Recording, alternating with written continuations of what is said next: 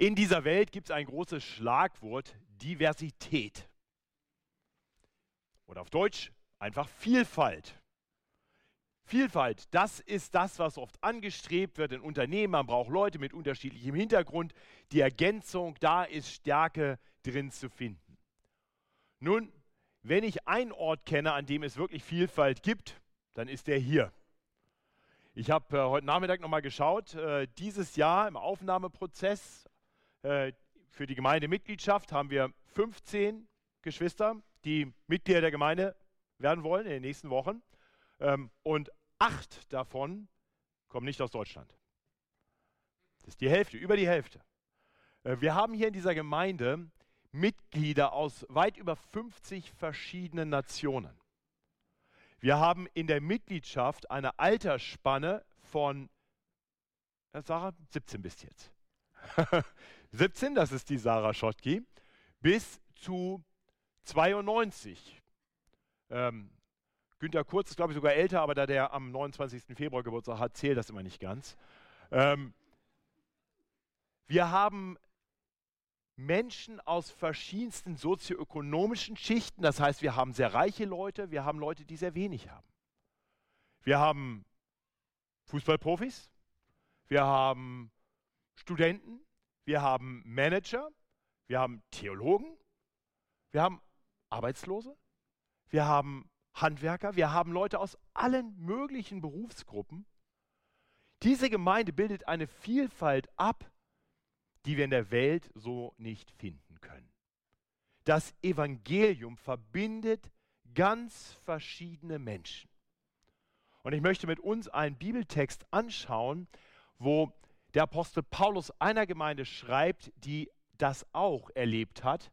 Denn das ist etwas, was Gott immer wieder tut, dass er Menschen zusammenbringt in Gemeinden, die in der Welt nichts miteinander zu tun hätten. Und wir wollen heute konkret darüber nachdenken, wie die Gemeinde eine Breite in der Liebe hat. Das heißt, Menschen aus ganz unterschiedlichen Hintergründen kommen zusammen in der Gemeinde. Und das hat einen guten Grund. Ich möchte uns einen langen Predigttext heute Abend zumuten, weil ich glaube, dass wir gerade in dem langen Text sehr viel erkennen können. Und ich möchte euch ermutigen, wenn ihr irgendwie in die Bibel greifen könnt, greift euch eine Bibel, denn wir werden heute relativ viel in den Text schauen, zumindest im ersten Teil der Predigt. Unser Predigttext heute beginnt im Epheserbrief, Paulus Brief an die Gemeinde in Ephesus, mit Kapitel 2, Vers 1 und geht bis zu Kapitel 3, Vers 10. Ja, für eine kurze Predigt am Abend ein langer Text.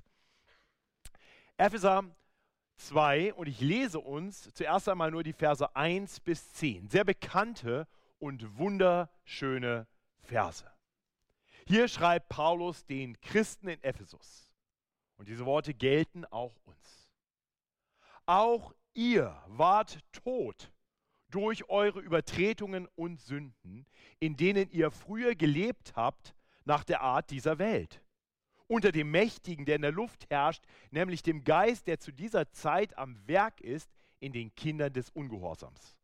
Unter ihnen haben auch wir alle einst unser Leben geführt, in den Begierden unseres Fleisches und taten den Willen des Fleisches und der Sinne und waren Kinder des Zorns von Natur, wie auch die anderen. Aber Gott, der reich ist an Barmherzigkeit, hat in seiner großen Liebe, mit der er uns geliebt hat, auch uns, die wir tot waren in den Sünden, mit Christus lebendig gemacht. Aus Gnade seid ihr selig geworden und er hat uns mit auferweckt und mit eingesetzt im Himmel in Christus Jesus, damit er in den kommenden Zeiten erzeige den überschwänglichen Reichtum seiner Gnade durch seine Güte gegen uns in Christus Jesus. Denn aus Gnade seid ihr selig geworden durch Glauben. Und das nicht aus euch. Gottes Gabe ist es. Nicht aus Werken, damit sich nicht jemand rühme. Denn wir sind sein Werk geschaffen in Christus Jesus zu guten Werken, die Gott zuvor bereitet hat, dass wir darin wandeln sollen. Ja, wunderbarer Text.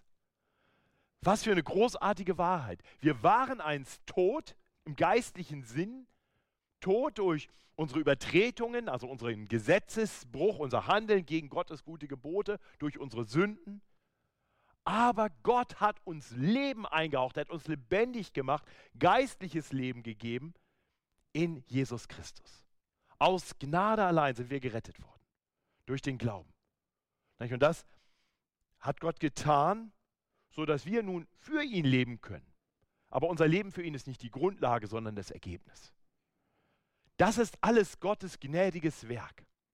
Und Gottes Gnadenwerk, und ich hoffe, du bist heute hier und kannst sagen, Amen, Amen. Diese wunderbare Nachricht trifft auf mich zu.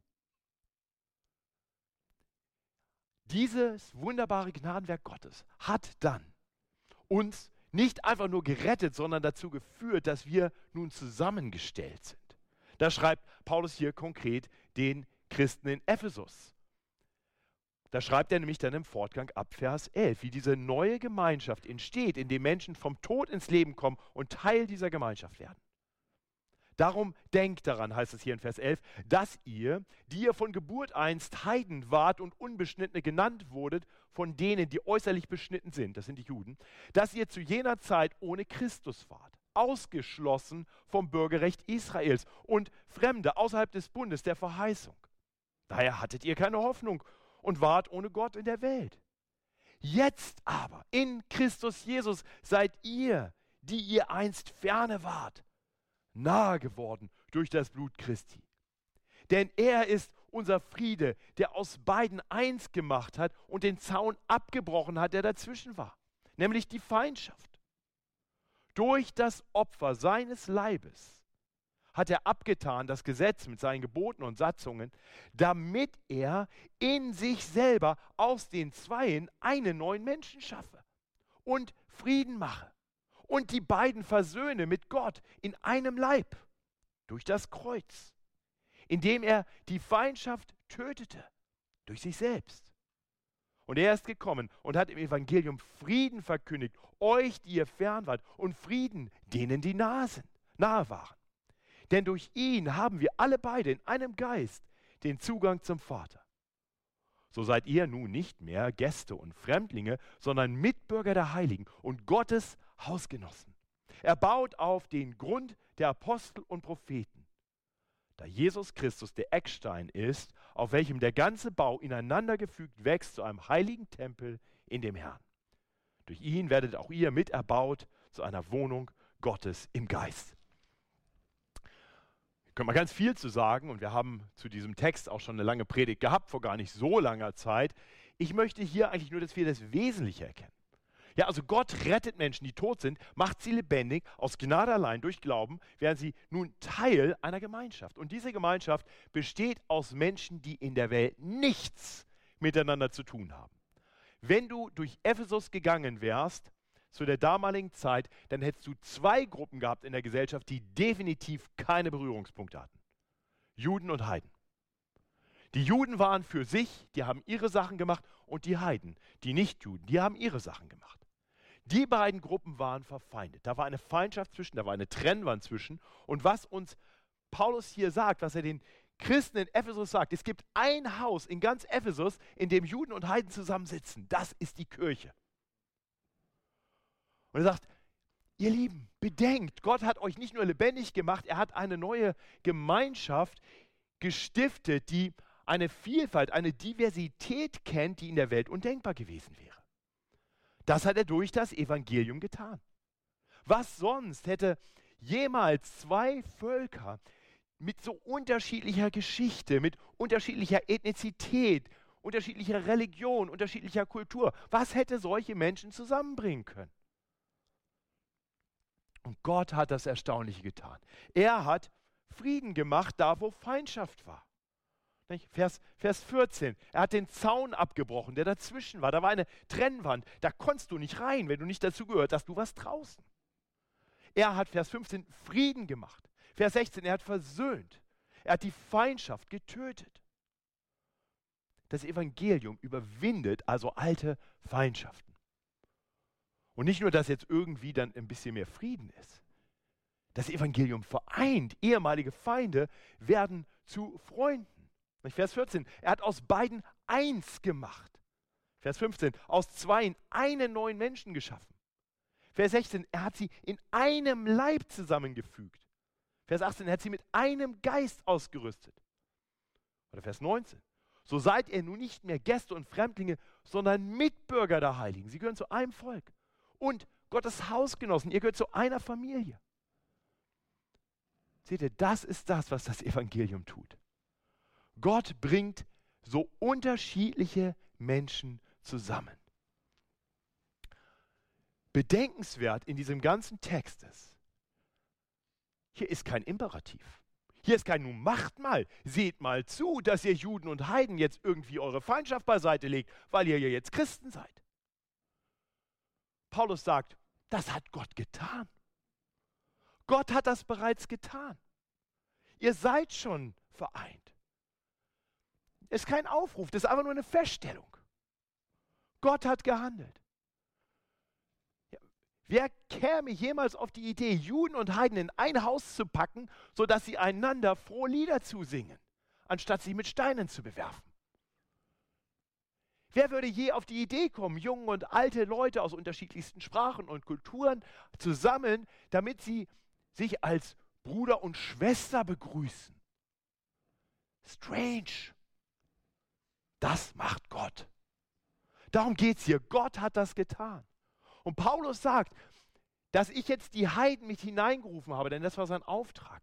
Dass ich jetzt Menschen mit hineingerufen habe, die bisher überhaupt gar nicht dazugehört hätten. Das ist mein Auftrag gewesen, mit dem ich ein großes Mysterium, ein großes Geheimnis lüften sollte. Das ist Kapitel 3. Deshalb sage ich, Paulus, der Gefangene Christi Jesu, für euch, ihr habt ja gehört, welches Amt die Gnade Gottes mir für euch gegeben hat. Durch Offenbarung ist mir das Geheimnis kundgemacht worden, wie ich eben aufs Kürzeste geschrieben habe. Darum könnt ihr, wenn ihr es lest, meine Einsicht in das Geheimnis Christi erkennen. Dies war in früheren Zeiten den Menschenkindern nicht kundgemacht, wie es jetzt offenbart ist, seinen heiligen Aposteln und Propheten durch den Geist. Nämlich, jetzt kommt das Geheimnis, gut aufpassen, ein Geheimnis wird gelüftet, nämlich, dass die Heiden Miterben sind und mit zu seinem Leib gehören und Mitgenossen der Verheißung in Christus Jesus sind, durch das Evangelium, dessen Diener ich geworden bin, durch die Gabe der Gnade Gottes, die mir nach seiner mächtigen Kraft gegeben ist. Mir, dem Allergeringsten unter den Heiligen, ist die Gnade gegeben worden, den Heiden zu verkündigen, den unausforschlichen Reichtum Christi und für alle ans Licht zu bringen, wie Gott seinen geheimen Ratschluss ausführt, der von Ewigkeit her verborgen war, in ihm, der alles geschaffen hat. Bis zu, bis zu diesem Punkt. Gott hat also einen großen Plan gehabt. Und sein großer Plan war, ich werde der Welt zeigen, dass ich Gott bin, weil ich Menschen zusammenbringe, die in der Welt nicht zusammenkommen werden. Und so mündet das Ganze nun in einem Damit. Was ist das Ziel davon, dass Tote lebendig werden und zusammengestellt werden, sodass Menschen, die nichts miteinander zu tun hätten, auf einmal aufs innigste miteinander verbunden sind? Damit, Vers 10, damit jetzt kund werde die mannigfaltige Weisheit Gottes den Mächten und Gewalten im Himmel durch die Gemeinde. Also wenn Leute draußen vor der Tür stehen und sehen, hier gehen Leute rein, ganz unterschiedliche Altersgruppen, ganz unterschiedliche Hautfarben, ganz unterschiedlich gekleidet. Da, nichts, was man in der Welt so finden könnte. Da fragen die sich, was, warum eigentlich? Weil Gott wirkt. Und Gott tut das, um sich selbst zu offenbaren. Selbst vor der unsichtbaren Welt, vor den Mächten und Gewalten im Himmel und vor aller Welt soll sichtbar werden, dass Gott mächtiger ist als alles in dieser Welt. Du kannst ein Diversitätsprogramm in deiner Firma starten. Es wird ganz viel Mühe sein und du musst die Menschen sehr motivieren, damit sie sich ein bisschen darum bemühen. Oder du kannst sie einfach bekehren und zusammen in eine Gemeinde rufen. Das kannst du nur, wenn du Gott bist. Gott hat es getan. Und, und das ist das, was wir hier einfach erleben dürfen. Nun sind es bei uns nicht mehr Juden und Heiden. Aber lasst uns mal überlegen, wer, wer sind in dieser Welt Menschen, die man nicht zusammenbringen könnte, die nichts miteinander machen wollen würden? Nun einmal könntest du das sicherlich generationenübergreifend sehen, ja. Wer würde schon irgendwas machen wollen als junger Mensch mit den alten Omis und Opis? Welche ältere Herrschaften aus unserer Gemeinde hätten schon große Freude daran, mit den Jungen durch die Gegend zu ziehen? Am besten noch mit Kindern. Wir kämen auf so eine Idee. Wer würde als reicher Geschäftsmann schon mit ein paar Asylsuchenden unterwegs sein? Wer würde sozioökonomische Grenzen und soziale Grenzen überwinden? Wer würde Bildungsgrenzen überwinden? Und wer würde sich darauf einlassen, mit den wirklich ganz schrägen Leuten was zu machen? Also, ich sage mal, mit den coolen, da geht es ja dann noch. Selbst wenn die jünger sind oder älter sind. Ne? Da findet man ja noch ein paar. Aber mit den ganz bunten Vögeln? Also, wissen wir, das ging doch schon auf dem Schulhof los, oder? Da gab es die coolen Typen, um die haben sich alle gesammelt und dann natürlich so die, die, die schicken Mädels, um die haben sich auch mal alle gesammelt. Vor allem die coolen Typen waren bei den schicken Mädels. Aber dann gab es auch immer die Außenseiter, oder? Mit denen keiner was zu tun haben wollte. Vielleicht sind das die Leute. Also in der Welt, da trennt sich alles, da trennt sich alles auf in seine Gruppen. Ja, die einen, die treffen sich hier mit ihrer Clique und die sehen dann auch immer alle noch gleich aus. Das finde ich auch mal ganz interessant. Ähm, alles teilt sich schön auf in seine Gruppen. Jeder hat so mit seinen Leuten zu tun. So ist das in der Welt, aber eben nicht bei Gott. Gott bringt Menschen zusammen, die man in der Welt nicht zusammenbringen würde. Nun, was hat das jetzt eigentlich mit uns zu tun? Nun, in dem ganzen Text, den ich vorgelesen habe, in anderthalb Kapiteln Bibel, steht ein einziger Imperativ, ein einziger Aufruf. Ich weiß nicht, ob es euch aufgefallen ist. Ein Aufruf. Weil es wird eigentlich nur beschrieben, was Gott gemacht hat. Das ist alles Gott. Ein Aufruf. Der Aufruf heißt, Kapitel 2, Vers 11, darum denkt daran. Einfach nur dran denken einfach nur wahrnehmen, sagen, Gott hat uns, die wir tot waren in unseren Sünden, lebendig gemacht und Gott hat uns, die wir ausgeschlossen waren, hineingestellt. Als ich über diesen Text nachgedacht habe, ähm, während der ältesten Klausur, ähm, eine gute Zeit, kam mir ein Text in den Sinn aus dem Lukas-Evangelium, ein Bericht, eine Geschichte, die Jesus erzählt, vom reichen Mann und dem armen Lazarus. Vielleicht kennt ihr die Geschichte.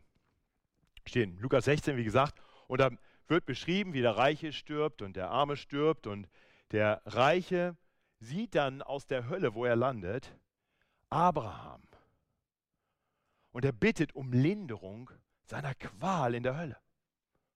Und Abraham spricht davon, dass es eine unüberwindbare Kluft gibt und wir hören die Verzweiflung, diese Verzweiflung des reichen Mannes, der auf Erden Gott abgelehnt hat und nur für sich gelebt hat. Kennt ihr den Text? Völlige Verzweiflung. Der ist ausgeschlossen. Eine unüberwindbare Trennwand. Was meinst du, wo du in der Geschichte stündest, wenn Gott nicht eingegriffen hätte? Wir alle stünden da. Wir alle wären verloren. Wir alle wären nicht bei den Coolen im Himmel ohne Gottes Gnade. Wir wären die, mit denen niemand was zu tun haben will und die verspottet werden. Dann noch viel schlimmer, die leiden müssen. Und Gott in seiner Gnade hat eingegriffen und hat dich gegriffen und genommen und gesagt, diese unüberwindbare Trennwand habe ich überwunden, weil Jesus Christus deine Sünde auf sich genommen hat, sodass du vom Tod zum Leben kommen kannst. Das, was unüberwindbar ist für uns, ist für Gott nicht, un nicht unüberwindbar. Und so hat Gott Menschen aus dieser Verlorenheit herausgeholt und sie hier rübergebracht in die Gemeinschaft der Heiligen, der Gläubigen.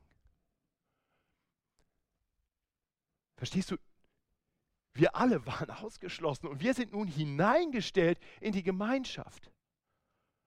Wir dürfen jetzt dazugehören. Denk daran. Denk daran. Wie könnten wir jetzt in der Gemeinde auf die Idee kommen, zu sagen, jetzt ich, der eigentlich zu den Ausgeschlossenen gehört hat, der jetzt dazugehört wurde, ich schließe jetzt andere aus. Ich bilde mich jetzt wieder in kleine Gruppen. Das wäre doch absurd, oder? Das heißt, einfach wahrnehmen, verstehen, was Gott tut. Gott ruft Menschen zusammen aus unterschiedlichsten Hintergründen, weil er sich selbst dadurch verherrlichen will, dass die Menschen staunen, wie geht denn sowas? Und alles, was wir tun sollen, ist das nicht kaputt machen. Das ist unser einziger Auftrag. Macht's nicht kaputt. Teilt euch nicht wieder in kleine Gruppen auf, so als wenn was Gott getan hätte. Stellt uns zusammen, aber warte mal, jetzt stellen wir uns hier in kleine Gruppen. Hier treffen sich die, die jungen Leute und da die Alten und hier die Preußen und da die Bayern und da die, die eine andere Hautfarbe haben und die, die nicht bayerisch können und äh, die mit einem holländischen Akzent reden können, so wie Henrik oder Christian, der es so ein bisschen kann, oder Seht ihr, die Gefahr ist tatsächlich, weil, weil das, ist die, das ist unsere alte Natur. Der alte Mensch, der will das. Der, das ist einfacher, da muss ich mich auf nichts einlassen. Und dann bleiben irgendwelche Leute stehen, das sind dann die, die, die Sonderlinge, die Ausgegrenzten, vielleicht die besonders Introvertierten, die Uncoolen, die ein bisschen Speziellen. Und ich glaube, was Gott von uns will, ist einfach nur, macht nicht kaputt, was ich gemacht habe. Also mein Aufruf an uns heute Abend ist der. Denkt daran. Denkt daran, was Gott getan hat. Wir waren einst diese speziellen Ausgeschlossenen, mit denen keiner was zu tun haben wollte.